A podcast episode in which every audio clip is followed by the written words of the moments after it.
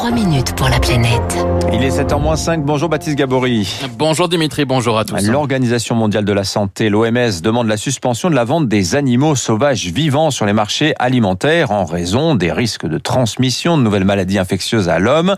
Et alors que les animaux sauvages hein, sont, Baptiste, à l'origine de 70% des maladies émergentes. Hein. Oui, sur les marchés traditionnels, donc où l'on trouve beaucoup d'animaux vivants, euh, sauvages ou d'élevage d'ailleurs. Alors on pense évidemment à Wuhan, la métropole chinoise où ont été signalés les premiers cas de Covid-19 et à son marché d'animaux vivants euh, qui semble avoir été euh, l'un des lieux importants de la diffusion de la maladie. Cette mesure de suspension euh, de la vente des animaux sauvages était nécessaire selon Jean-François Guégan, directeur de recherche à l'IRD, spécialiste des zoonoses et maladies d'origine animale et transmissible à l'homme les marchés effectivement du, sud-est asiatique ont cette singularité de voir des animaux vivants pour la vente. Souvent des animaux euh, sauvages hein, qui sont euh, récupérés et collectés euh, dans les forêts et qui vont coexister avec des animaux domestiques mais aussi des futurs clients. Et c'est ainsi que peut se propager une nouvelle infection qu'on va appeler maladie infectieuse émergente.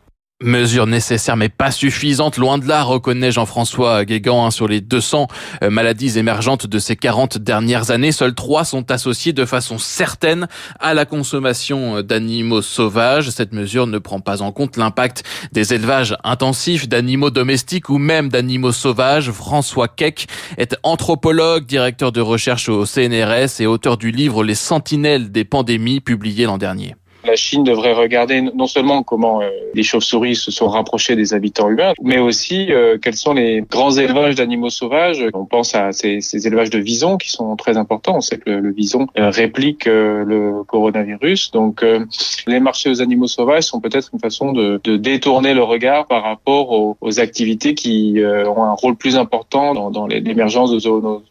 Et puis les risques majeurs aujourd'hui, ils se trouvent dans ce que Jean-François Guégan appelle les territoires d'émergence. Ces lieux situés dans les zones tropicales soumis de plus en plus à de la déforestation, à de l'agriculture intensive et où les humains se retrouvent donc en contact avec la faune sauvage et avec des microbes présents naturellement depuis la nuit des temps. Exemple en Asie du Sud-Est avec le chercheur français Serge Morand, chercheur donc au CNRS, spécialiste de l'écologie de la santé, sur les plus de 3000 rongeurs qu'il a étudié, il a retrouvé, tenez-vous bien, plus de 500 000 virus inconnus, les plus dangereux étant chez des rats et des souris qui prolifèrent près des humains il prolifère parce que finalement, on perd aussi une régulation euh, donnée par la biodiversité ben, de prédateurs, euh, de ces rats qui commencent à pulluler, donc euh, qui en fait augmentent les risques. On le voit bien d'ailleurs si on fait des gradients, on a fait des gradients à Bornéo depuis des milieux très forestés à des milieux urbains et on voit finalement que des rongeurs qui aiment les humains ben, commencent à être plus importants et en plus les pathogènes qui portent